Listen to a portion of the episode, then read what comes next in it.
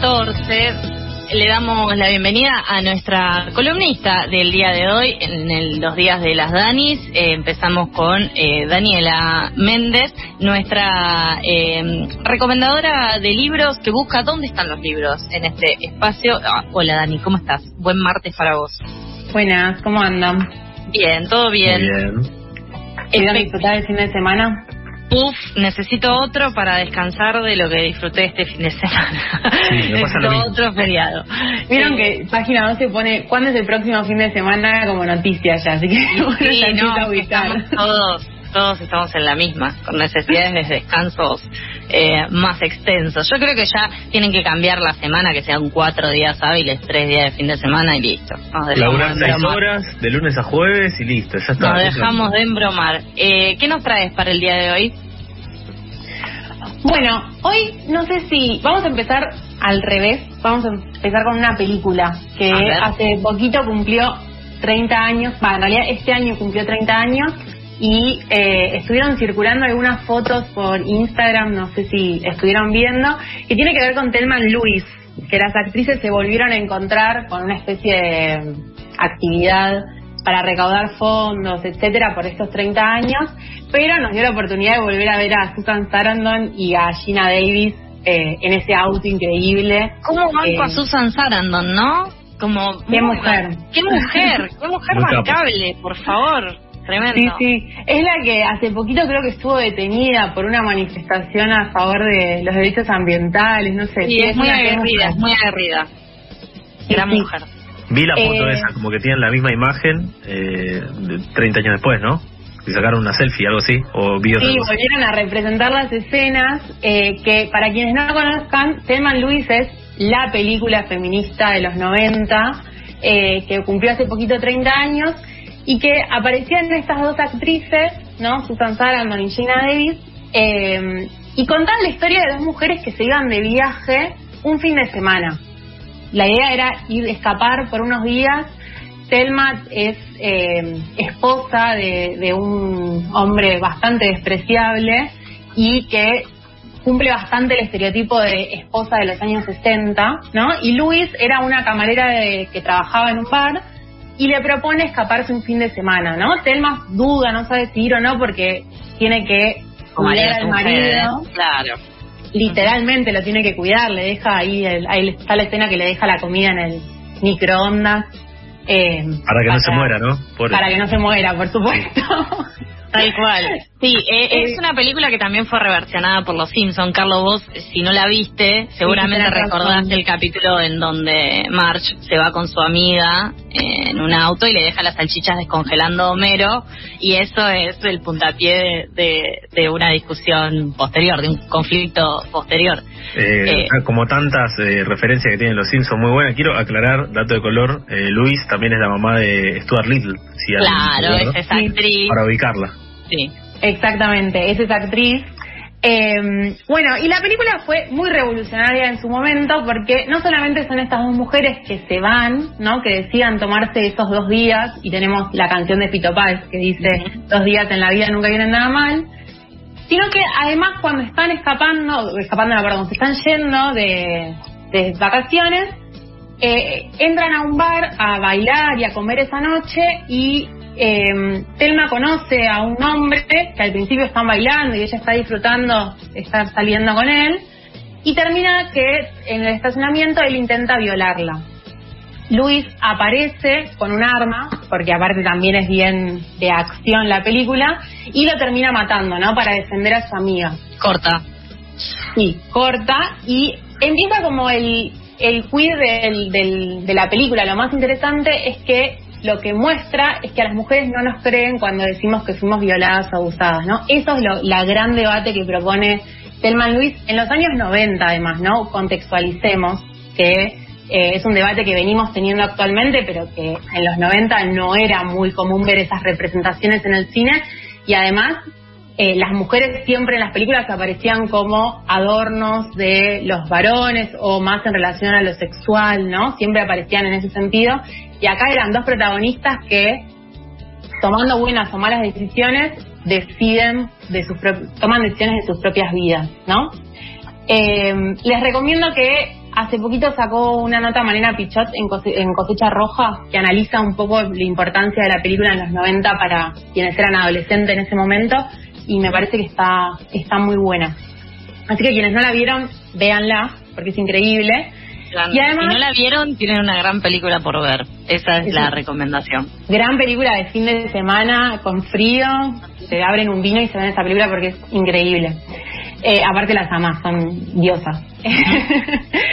eh, bueno, y me pareció que como puntapié para pensar qué libro recomendar hoy, eh, Telma Luis también esto de lo característico fue que rompieron con la condición de género, ¿no? Con los estereotipos de género.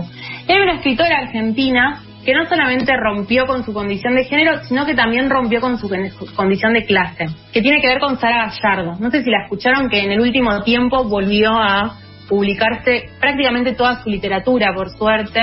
Eh, no quiero eh, ser básico, pero con ese apellido no puede hacer más que romperla, ¿no? Ah, claro, porque es muy de River, eh, Charlie Dani. Nos estamos conociendo, así que yo te voy haciendo los subtítulos. Me encanta. Así que sí. Yo creo que vi, fue publicado, puede ser por Caja Negra, de nuevo. Te maté No, Ah, bueno, entonces me confundí yo. Pero sí vi que ha sido publicado, o vi, por, eh, como dice Charlie, muchas historias de Instagram con eh, mostrando los libritos, así que sí, eso El famoso leer por Instagram, me gusta. Eh, no, esta los editaron, las dos editoriales que están reeditando sus libros es Fiordo, es una, y El Cuenco de Plata es otra, dos editoriales independientes argentinas, que otra vez me parece súper importante volver a remarcar el trabajo que están haciendo las editoriales, porque la verdad es que Sara Gallardo no se conseguía. Eh, en, el, en el 2000 eh, se publicó Dice Juaz, que es una, una editorial que, una colección, perdón, que sacó Piglia a partir de Clarín, eh, y él incorpora a Ilse Juaz en, esta colección de literatura argentina y solamente se conseguía eso y muy poquito, ¿no? Porque era del 2000. Así que las editoriales volvieron a sacar, prácticamente está eh, reeditada todas sus novelas y sus cuentos. Ojalá que pronto eh, reediten Los Galgos, que es un librazo, pero bueno, todavía no, se consigue. Para quienes no la conocen, Sara Gallardo nació en 1930 y pertenece a la oligarquía argentina. Para que Victoria Campo. Sí, pero ella rompe con eso bastante. Ajá. Victoria Campos se acomoda en la sillita y se queda ahí cómoda. Tiene muchos logros rompiendo con las lógicas masculinas, pero en relación a la oligarquía se quedó cómoda en, su silla. Sara Gallardo, para que le ubiquen, es hija del historiador Guillermo, Guillermo Gallardo, que él estuvo involucrado en los bombardeos a Plaza de Mayo del 55, para que vean el nivel de, mm, familia que manejamos. Involucrado en sentido... Victimario. Claro. No, no, no, no, no, ah, Promoviendo, el, de hecho hay una, ahora después les voy a contar de una biografía de, de Sara Gallardo, donde ella cuenta que esa noche están esperando porque si sale bien, eh, triunfan, digamos, y si sale mal los van a venir a buscar porque él está involucrado en los bombardeos de Plaza de Mayo eh, como responsable. Ah, claro, ok. Sí, sí. No, en, esa línea viene. Y la madre de Sara Gallardo era la hija de Ángel Gallardo, que por ahí lo ubican por la, línea B. Sí, por la estación de la tribu. sí, que fue canciller, fue ministro, y a su vez es tataranieta Sara Gallardo está nieta de Bartolomé Mitre. Así que está muy cerquita. qué familia, mira, esa Navidad. La pesada herencia, la verdadera. La verdadera pesada herencia, sí, sí. Eh, así que está ahí familiar de Esmeralda Mitre por algún lado, no sé bien por dónde. Pero para que ubiquen el nivel de familia oligarca que eh, de la que viene Sara Gallardo. Ella igual nunca se va a involucrar en política, no es algo que le va a interesar, pero yo creo que en sus libros sí rompe con la cuestión de clase, eh, sobre todo en la primera novela, que es la que traje para que charlemos, que es Enero, en la que ella escribe sobre una chica que se llama mm, Nefer, que es una trabajadora del ámbito rural, sí es una adolescente, mujer, que trabaja en el campo, que sufre un abuso una violación y que quede embarazada. Ahí empieza la novela, ¿no? Con ella ya embarazada producto de, una violación, que no quiere llevar a término ese embarazo y que no sabe qué hacer. Sara Gallardo es la primera escritora que habla del aborto concretamente en la literatura argentina. Y eso para mí es súper disruptivo, porque no solamente habla en relación a una mujer con recursos, sino que está hablando de un adolescente que trabaja en el ámbito rural y que además eh, es producto de una violación. Claro, el embarazo que tiene. Y aparte también demuestra nuevamente que el aborto, aunque sea una discusión que que se llevó al Poder Legislativo en los últimos años, en los últimos 15 años, es algo que es una práctica que se realiza, que la que puede lo hace y la que no puede lo padece, digo, como eh, es más viejo que, que cualquier cosa, digo, como hay muchas anécdotas de abuelas, madres que ya en esa época te dicen esto siempre se hizo, eh, solamente que no se ponía en debate y no se ponía en tela de juicio y tampoco se ponía en representaciones, justamente no se hablaba de eso, entonces se hacía como que no se existía. ¿Este libro de cuándo es? El libro ella lo publica en 1958. Claro. Está muy adelantada realmente y además incluso la protagonista en un momento dice que las personas que tienen plata pueden pueden quedar embarazadas y pueden solucionarlo de otra manera, ¿no? O sea, pueden producirse un aborto porque tienen los recursos y ella está todo el tiempo pensando no solamente cómo contar que está embarazada, porque no, no sabe cómo contarlo, sino que además que fue abusada, ¿no? Ese miedo y esa responsabilidad que vuelve a caer sobre la mujer, porque ella es muy consciente que la van a hacer responsable a ella, y creo que dialoga perfectamente con Telman Lewis, ¿no? Casi 30 años antes de que se hizo la película, pero vuelve a aparecer esta idea de la responsabilidad cae sobre la mujer o nadie te va a creer, ¿no? Te quería consultar, vos en un momento mencionaste que ella rompe, es una escritora que rompe con su condición de clase y de género, y mm, quería pedirte que desarrolles un poco más esa idea, o sea, te, referís a, a, estas cuestiones que capaz esperaban de ella por venir de una familia bastante con bastantes estructuras y romper en ese sentido. Claro, ¿qué se esperaba que escribiera ella que por, por la condición en la que ella estaba, digamos? Y en primer lugar, ella es una universidad que está en decadencia también, ¿no? Eso sucede. Eh, pero además ella vive de su propio trabajo porque es periodista y es escritora, ¿sí? Eh, y además, por ejemplo, se casa en su primer matrimonio, termina eh, dejando a su primer esposo y se vuelve a casar, ¿no? En su vida cotidiana también rompió con las ideas que se esperaban de las mujeres. Y para mí en su cuestión de, en la cuestión de clase rompe completamente en su literatura.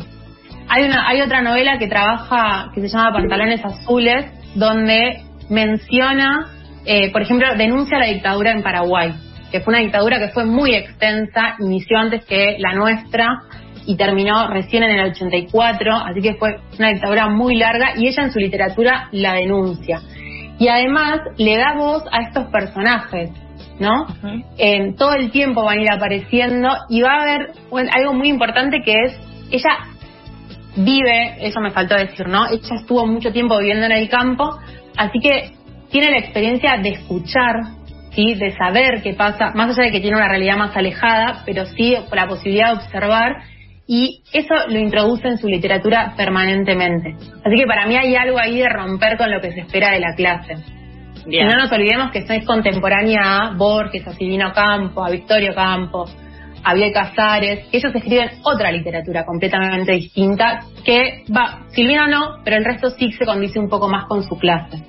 Bien, bueno, entonces en esta búsqueda de libros estamos, eh, eh, a, propósito de los 30 años de Telme Luis, eh, recomendando a Sara Gallardo su novela Enero. Y para cerrar, Dani, ¿qué, nos trajiste hoy? Para cerrar, les quiero contar dos cosas. Una es que la novela tuvo una muy buena recepción en la crítica y sobre todo en la izquierda. María Elena Walsh hace una pequeña reseña en la revista Sur de esta novela y hay una anécdota que a mí, yo quiero leerla porque me parece fantástica. Dale. Eh, la invitan, a Sara la invitan al aniversario de la Revolución Cubana, por eso también hay algo de romper con esa clase. Ella va al aniversario, pero va con todas las ideas en contra del Che y no cree mucho en la revolución, ni cree en Fidel, no, no Va a tirar cara, va a tirar rostro. Va a tirar rostro, sí. La invitaron y fue, digamos. Eh, y hay una anécdota que cuenta Osvaldo Bayer, que fue también con ella al, aniversario, el primer aniversario de la Revolución, que dice que una vuelta, que a la noche siguiente de haber estado bastante tiempo hablando con el Che, que les está explicando cómo hacer la revolución en Argentina, Sara Gallardo no para nada estaba pensando en eso. No la ve. Y al día siguiente aparece con todos los ojos llorosos y Osvaldo Bayer le pregunta, ¿qué qué qué te pasa? Y nos enamoramos del Che y nos pasamos llorando toda la noche con el resto de las mujeres que habían ido con ella. Y a mí me parece hermosa esa anécdota. una Sara Gallardo enamorada del Che me parece una combinación hermosa. Y empezó a pensar otras ideas. Todo lo que es eh, el amor y las ideas también. el enamoramiento y las ideas. Sí, aparte eso, después habla, en cartas habla muy bien de Fidel y Che Guevara y le dice, por favor no le cuentes al resto de la familia porque no se puede enterar que yo estoy diciendo esto. hermosa. Sí, me parece muy, muy hermosa. Así que les recomiendo esa novela, Enero, y si les interesa escuchar un poquito o saber sobre esta vida de Sara Gallardo, que es un personaje muy interesante, Josefina Fonseca sacó hace 3, 4 años, si no me equivoco, un libro que se llama La mujer de humo, donde intenta ordenar y contarnos un poco la vida sobre esta escritora, que es muy compleja, porque hay demasiadas eh, idas y venidas en su vida. Después ella va a terminar yéndose a Suiza. Bueno, hay como un bastantes cuestiones interesantes sobre su figura.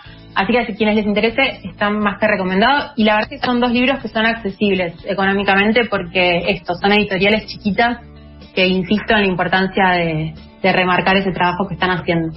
Alta eh, columna, Dani. A mí me diste muchas ganas de leer y de conocer a Sara Gallardo y sobre todo porque está repleta de contradicciones, como uno. Me encanta.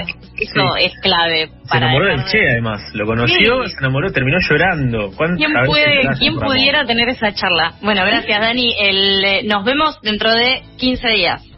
Genial. Nos vemos pasó nuestra columna literaria donde están los libros eh, a cargo de Dani Méndez. Pasadas por alto. Si se te vuela la peluca, nosotros la agarramos. Una brisa noticiosa que te despeina al mediodía.